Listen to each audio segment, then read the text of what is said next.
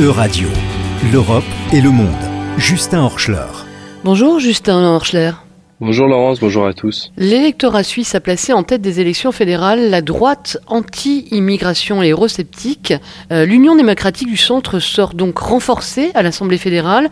C'est un parti populiste conservateur et nationaliste classé parfois même à l'extrême droite. C'est donc un message de fermeture envoyé au reste de l'Europe Tout à fait. Dimanche dernier, les Suisses ont été appelés à renouveler les deux chambres de l'Assemblée fédérale.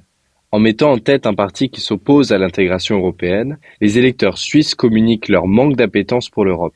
L'Union démocratique du centre, ou UDC, est sans surprise sortie grande gagnante du scrutin, avec plus d'un quart des voix, tandis que les écologistes qui soutiennent le projet européen sont sur le déclin. Comment expliquer ce, ce résultat?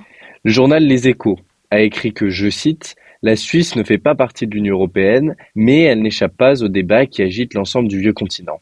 Et en effet, l'immigration a été un sujet au cœur de la campagne électorale. L'UDC a su tirer profit et exploiter l'intérêt des Suisses pour ces enjeux. Ce parti se revendique très clairement contre l'immigration. L'immigration serait, selon l'UDC, la source de presque tous les maux de la société.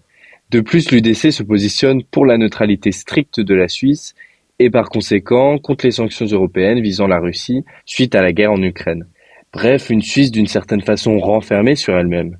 Ce narratif populiste est fructueux puisque depuis près d'un quart de siècle, l'UDC est le premier parti suisse. La Suisse n'est donc pas imperméable aux difficultés que traverse toute l'Europe. Évidemment que non. Toutes ces difficultés renforcent malheureusement les partis populistes, en Suisse ou ailleurs en Europe, qui offrent des solutions simplistes, généralement le repli sur soi. Pourtant, le remède est tout autre. La plupart des défis ne peuvent être résolus que par la coopération internationale. Prenons l'immigration par exemple. Sujet au cœur de la campagne fédérale suisse. La Suisse peut-elle résoudre par elle-même la crise migratoire? Est-ce que c'est pas surprenant que ce type de discours soit populaire dans l'opinion suisse? Oui, c'est vrai que le score de la droite, voire l'extrême droite populiste, peut interroger. Le taux de chômage en Suisse est à moins de 2%, et les entreprises peinent à recruter. L'immigration peut donc permettre à certains secteurs d'avoir de la main-d'œuvre et donc de prospérer. Mais le discours anti-migrant est plus xénophobe que rationnel. Quelles sont les prochaines échéances démocratiques en Suisse?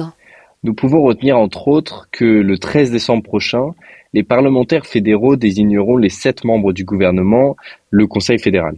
Pas de grande surprise, ça ne sera pas un gouvernement particulièrement europhile. Et donc quelles seront les conséquences pour les, les relations entre l'Union européenne et la Suisse?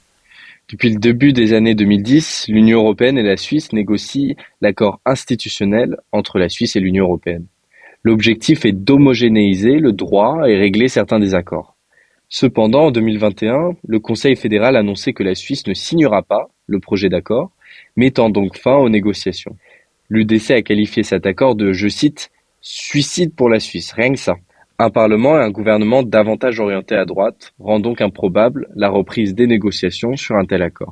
Peut-être que grâce à la votation populaire, certaines avancées vers plus d'intégration entre la Suisse et l'Union européenne pourront être euh, approuvées? Oui, c'est tout à fait possible, Laurence. La votation populaire désigne les référendums ou initiatives populaires assez courants en Suisse. Prenons par exemple les deux derniers votes sur les questions européennes. En 2020, une décision qui impliquerait le retrait de la Suisse de l'accord bilatéral sur la libre circulation des personnes, et ce vote a été rejeté par les Suisses. En 2022, l'augmentation de la contribution suisse à l'agence européenne Frontex a été approuvée à plus de 70%. Cela démontre bien que les Suisses acceptent plus d'intégration européenne.